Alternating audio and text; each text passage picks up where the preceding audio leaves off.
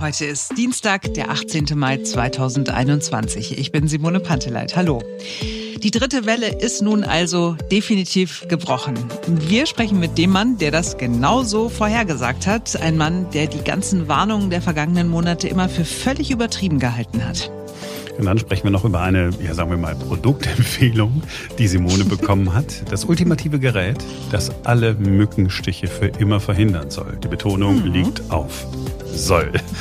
Ich bin Marc Schubert. Jetzt beginnt ein neuer Tag. Es ist ja ganz selten, dass wir hier den Regierungssprecher mal einspielen, weil er doch eher so spricht, wie andere noch nicht einmal schreiben würden. Aber heute machen wir eine Ausnahme. Hier ist, meine Damen und Herren, Steffen Seibert.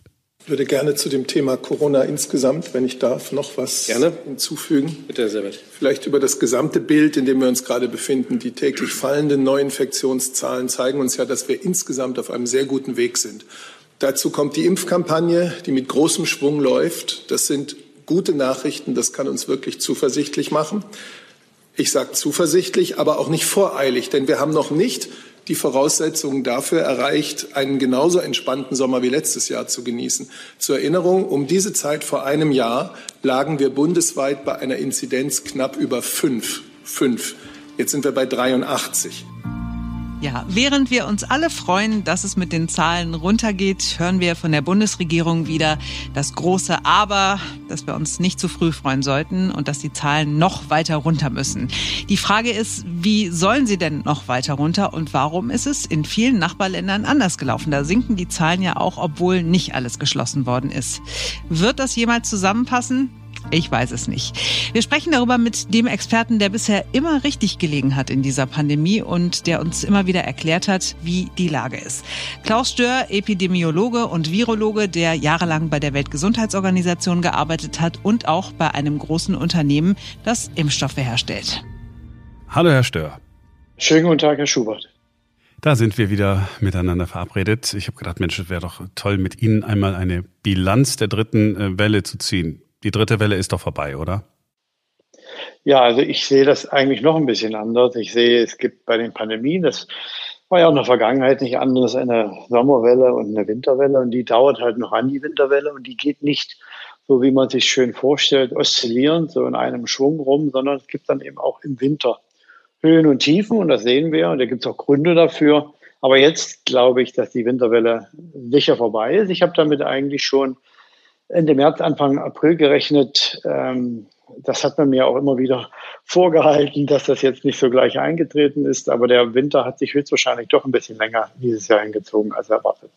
Ja, ich erinnere mich. Sie haben äh, das immer gesagt. Sie haben gesagt, na, im, im Frühjahr, das ist jetzt einfach äh, saisonal bedingt. Im Frühjahr gehen die Zahlen schon zurück und jetzt gehen sie dann zurück. Jetzt haben wir gerade den Regierungssprecher Steffen Seibert äh, gehört. Er hat gesagt, wir haben noch nicht die Voraussetzungen dafür erreicht, einen genauso entspannten Sommer wie letztes Jahr zu genießen. Ist das so? Müssen die Inzidenzen runter auf fünf? Die Inzidenzen, wo die hin müssen, das ist eigentlich eine Frage der Politik, wo man, wie man sich entscheidet, epidemiologisch, virologisch. Wenn man eine Strategie hat, äh, dann können die auch ganz in anderen Größenordnung liegen. Aber natürlich, im letzten Jahr äh, waren die Gesamtzahl der ähm, betroffenen Personen, die Infektionen waren niedriger, als es jetzt der Fall ist. Die äh, Pandemiemüdigkeit war auch eine andere, ohne Zweifel. Ähm, das hat man ja auch schon im auslaufenden Sommer dann gesehen, dass dann auch dort wieder die Zahlen, Meldeinzidenzen nach oben gegangen sind. Was wir brauchen, sind zwei Dinge. Äh, eigentlich Durchhaltevermögen, auch was die Kontaktbeschränkungen betrifft. Die Populationsempfänglichkeit ist noch sehr hoch. Man kann auch im Sommer große Ausbrüche haben, ähm, weil so viele Menschen noch empfänglich sind, sicherlich mehr als 50 Prozent können sich noch infizieren. Und das Zweite, was wir brauchen, ist der gegenläufige Trend, äh, wenn die voranschreiten. Und dann muss man auch wieder unterscheiden. Wer jetzt möchte, dass gar keine Infektionen auftreten sollen, der müsste sich auch dann überlegen, ja, Kontaktbeschränkung auch noch bei den Kindern, Schulen zu. Der müsste auch überlegen, die Kinder zu impfen. Wer auf der anderen Seite und diese Position vertrete ich, glaubt, dass es besonders wichtig ist, die schweren Erkrankungen zu verhindern.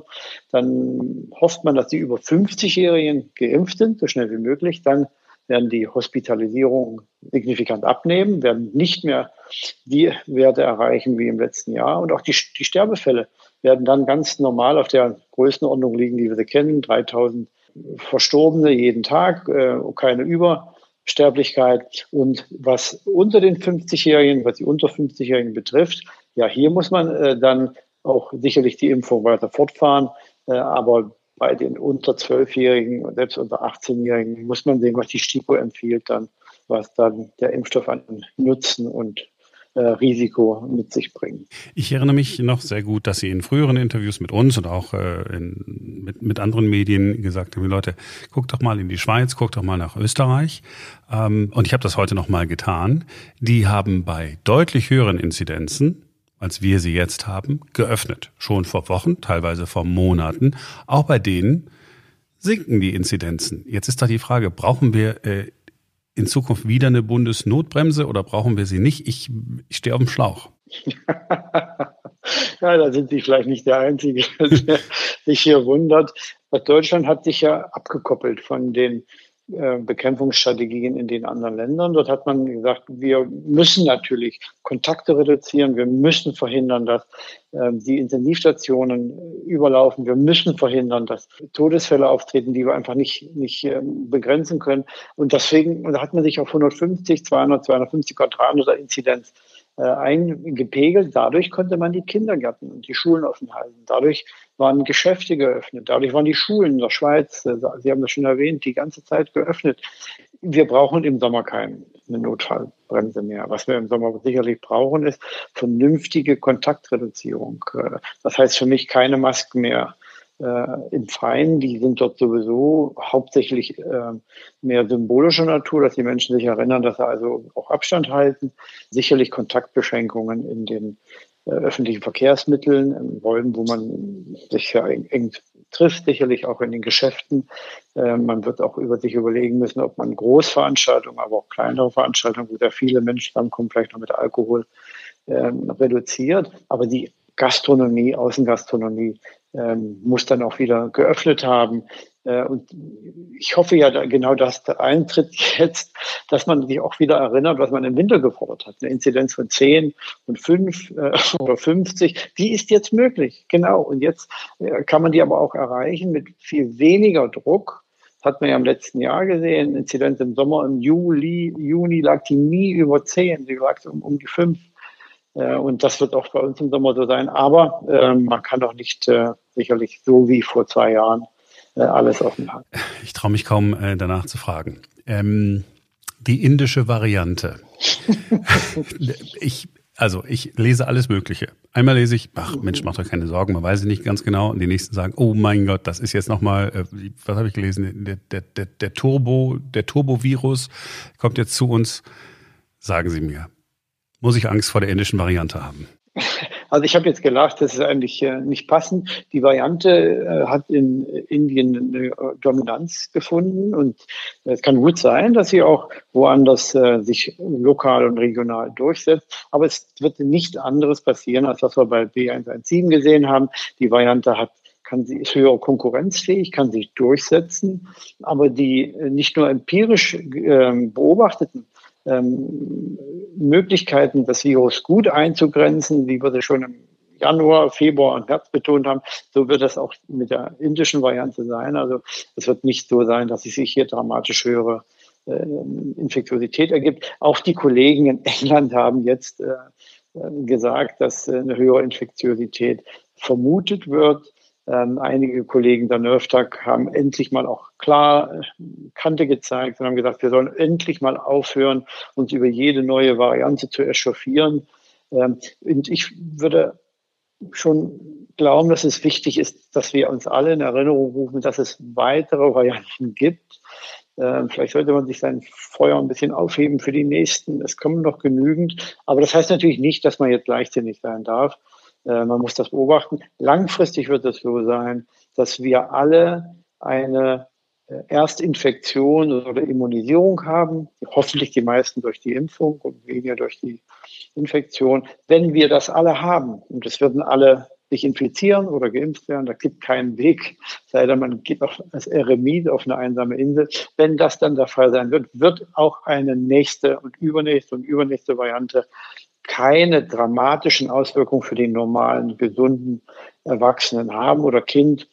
Natürlich wird das bei Immungeschwächten oder Personen mit ähm, chronischen Erkrankungen, Atemwegserkrankungen, Herz-Kreislauf-Erkrankungen, äh, kann es unter Umständen schlimmer aussehen. Vergleichen kann man das hier mit der Influenza. Ähm, so wird es auch hier verlaufen, höchstwahrscheinlich. Da gibt es noch nicht abschließende Daten. Wir wissen noch nicht, wie schwer die Reinfektionen verlaufen werden, aber das Spektrum ist groß. Es kann reichen von so wie bei der Influenza, da muss man die über 60-Jährigen, Älteren impfen, auch die mit chronischen Vorerkrankungen.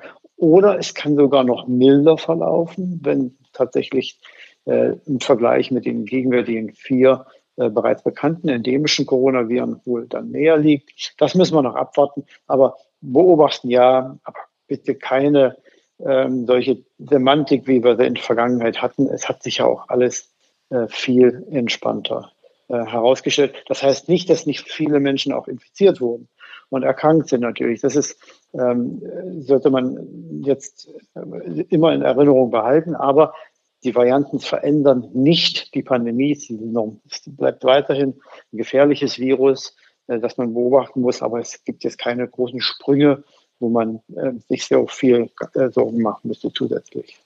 Ja, Sie sagen keine Sorgen machen, aber ich ahne es schon. Wir sind irgendwann im Herbst. Also ich will jetzt gar nicht, gar nicht äh, schwarz malen oder so. Wenn irgendwann im Herbst, dann kommt irgendeine Variante, dann steigen die Zahlen wieder und dann geht das ganze Ding wieder von vorne los. Da werden wieder Modellberechnungen angestellt mit einer 300er Inzidenz oder, oder 200er Inzidenz und äh, 10.000 äh, Neuinfektionen jeden Tag, so und so viel tausend Tote, überlastete Intensivstationen. Sie waren ja bislang ähm, nie wirklich überlastet. Bei jeder Welle habe ich immer davon gehört, bald ist die Intensivstation überlastet. Hinterher hat sich herausgestellt, sie war gerade nicht überlastet. Ich nehme das alles mal so hin. Das kann doch alles so nicht weitergehen. Wir können doch hier nicht jedes Mal diese Diskussion haben.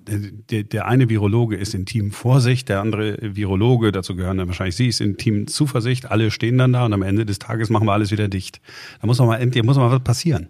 Ja, also was passieren muss, ist, dass bei der Bewertung, der Risikobewertung Struktur einzieht. Es kann ja nicht sein, dass ein Herr oder wer auch immer äh, seine Einzelmeinung dann äußert und die dann tatsächlich die nationale Bekämpfungsstrategie unkommentiert, unkritisch von anderen Kollegen hinterfragt, ähm, eingeht. Nein, es muss ein Expertenkomitee sein. Ich habe in meinem Team auch immer Modellierer gehabt. Die Modellierer haben super geholfen äh, das Spektrum der Möglichkeiten für die Zukunft zu evaluieren. Aber die letztendliche Bewertung dessen, was die Modellierer berechnet haben, lag natürlich bei den Fachkollegen.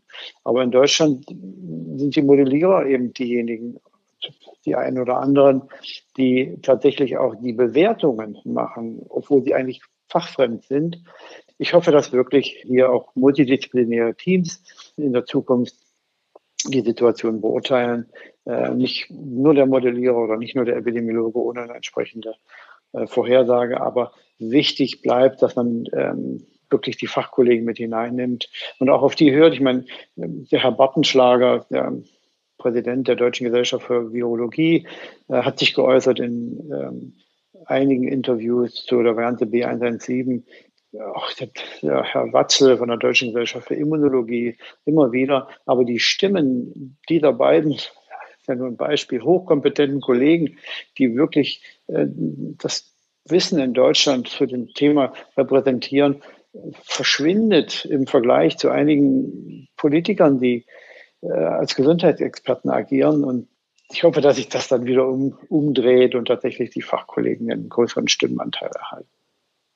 Ja, ich hoffe das auch. Ich habe noch, äh, wenn ich darf, eine persönliche Frage an Sie. Ähm, Sie sind ja auch sehr aktiv bei Twitter. Ich folge Ihnen da. Ähm, ich, ich lese, was Sie teilen und äh, sehe dann auch immer die Kommentare darunter. Ja, also da gibt es ja durchaus einige, die ja Ihnen irgendwie sowas unterstellen. Ich sage mal in meinen Worten, als seien Sie ein Scharlatan, hätten keine Ahnung, seien ein Corona-Leugner. Äh, wir beide wissen, dass das nicht stimmt. Wie halten Sie das aus?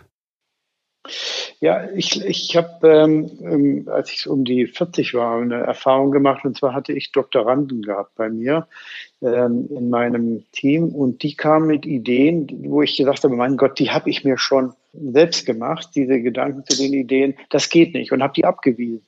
Das war falsch. Und seitdem versuche ich immer, ähm, mich auch auf die Gegenposition ähm, zu beziehen und mich hineinzuversetzen in die Menschen, die eben die andere Position haben. Und es ist sehr gut möglich, dass die Recht haben. Und das versuche ich immer einzufordern ähm, einzufaktorieren in meine Überlegung. Und dann hilft es mir auch solche, solange die natürlich ähm, auf, ähm, sich auch semantisch da nicht total entgleisen, ähm, das zu berücksichtigen. Und das hilft ein Mittel wieder, sich selbst zu kalibrieren.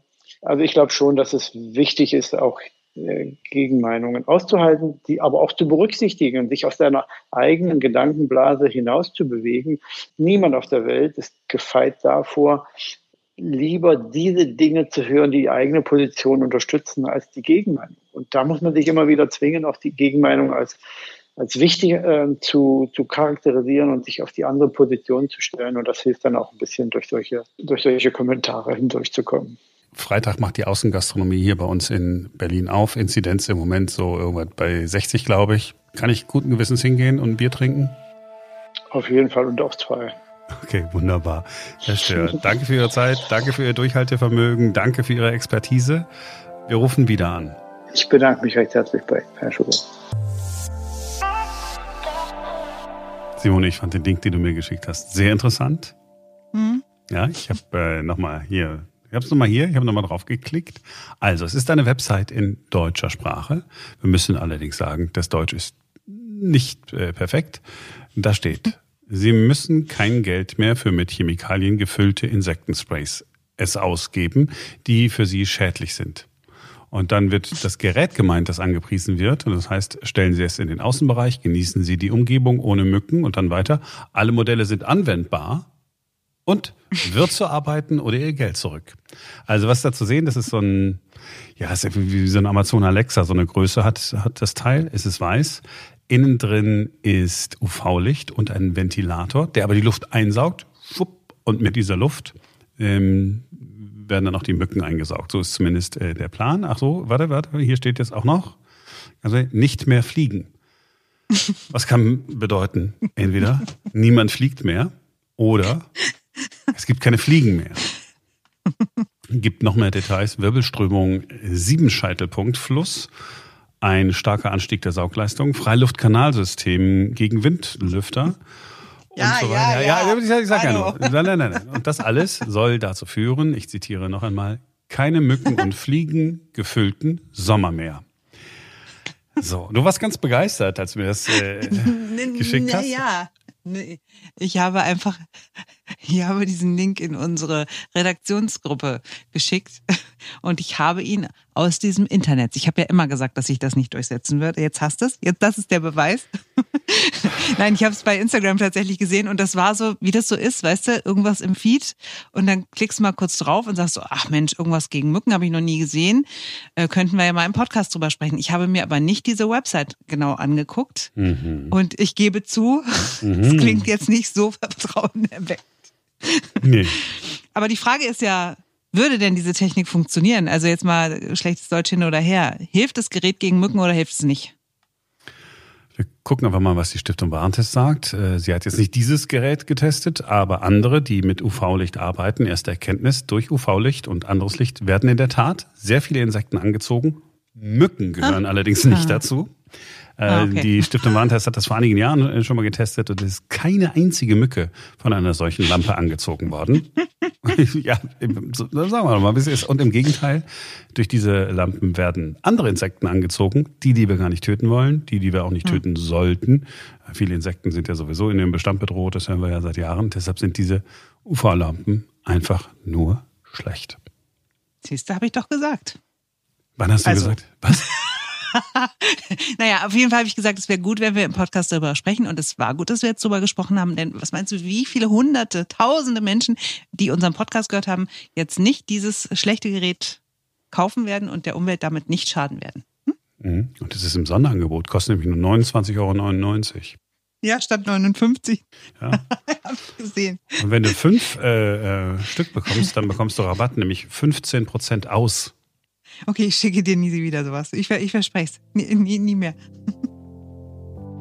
So, das war's für heute. Wir wünschen einen sehr schönen Besuch, deine Verwandten-Tag oder einen schönen, kein schmutziges Geschirrtag oder, das hat wenigstens ein bisschen Sinn, einen erfolgreichen internationalen Museumstag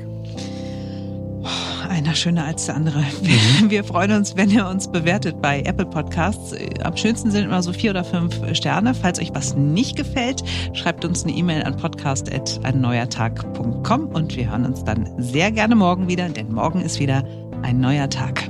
Wunderbar, ich freue mich.